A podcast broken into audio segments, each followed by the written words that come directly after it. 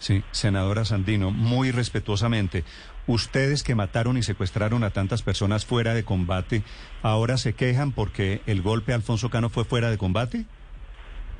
Néstor, mire, muy respetuosamente yo también le digo que, que pues el derecho eh, internacional humanitario es obligatorio, ¿verdad? De obligatorio cumplimiento para los estados y para el Estado colombiano que lo suscribió. Y aquí no se trata de que se respete para unos lados y se cometa eh, o se considere que no es válido para otro, otra parte.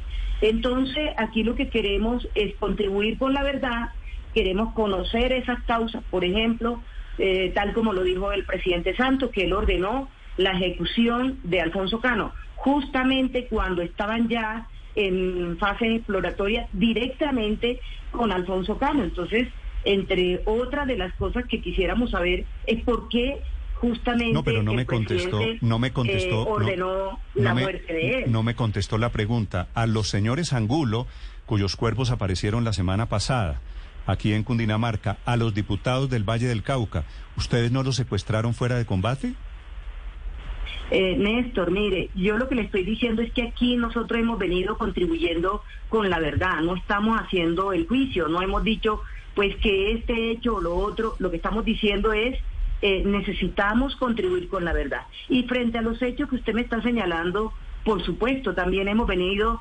suministrando verdad, se ha venido reconociendo eh, pues la responsabilidad eh, de la autoría de la organización en esos hechos dolorosos, que no nos enorgullecen, no, que reconocemos el dolor de las víctimas, pero que estamos haciendo, digo, el respectivo reconocimiento que creo que las víctimas merecen y necesitan también. Pero, pero a ver, digo, las víctimas son de este lado. Según su teoría, senadora Sandino, no podía haber operativos del ejército sino en horas hábiles cuando el señor Cano o cuando el mono Jojoy estaban en plan de combate.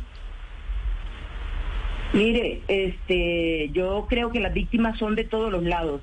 Todas las víctimas que se presentaron en el marco del conflicto es necesario eh, tenerlas en cuenta y segundo, eh, es legítimo el operativo, por supuesto. Mm, usted sabe que en el derecho de la guerra hay, hay unas cosas que se permiten, otras que no.